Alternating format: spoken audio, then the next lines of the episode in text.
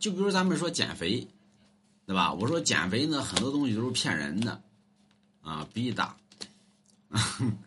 减肥很多东西都是骗人的。完了之后，比如说你减肥呢，你去买他的产品，买他产品完了之后呢，他告诉你回家之后你得吃这个，你得吃那个，这个不能吃，那个不能吃。那我买你那产品干啥？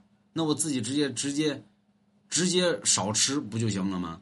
有人说那玩意儿能能提升提高人身体的能量，对吧？你喝点蜂蜜呗，那也能提高吗？是因为你花钱了，你觉得自己如果说不按人家的要求做，对对不起那钱，心疼。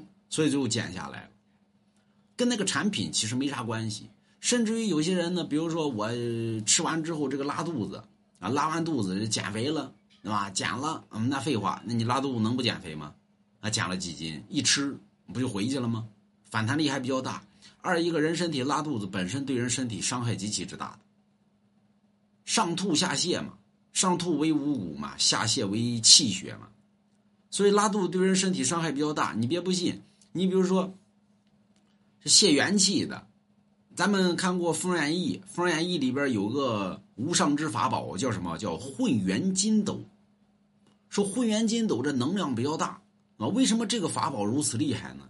原因呢是在于昆仑山，呃，昆仑山之主为王母娘娘，这很多神仙都修炼于昆仑山，他四处大小便，对吧？那拉的昆仑山臭臭气熏天。所以这王母娘娘一想呢，这咋整啊？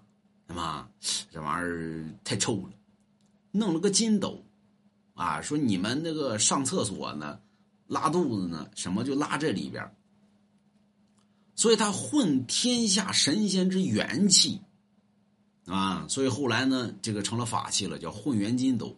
所以中国经常有一句话叫“家家有一宝”，那宝什么呢？就是你们家那尿桶。对吧？那尿桶就是个宝物。有人说滚犊子，那尿桶就是宝物。哎，这尿桶就叫混元金斗，混气血之物，肮脏之物嘛。所以那神仙体系、妖怪都怕什么呢？天下最肮脏的东西。所以你想，你天天拉肚子、泄元气，你身体能好吗？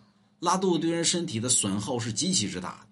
所以要想减肥，少食多餐，对吧？别听什么减肥药。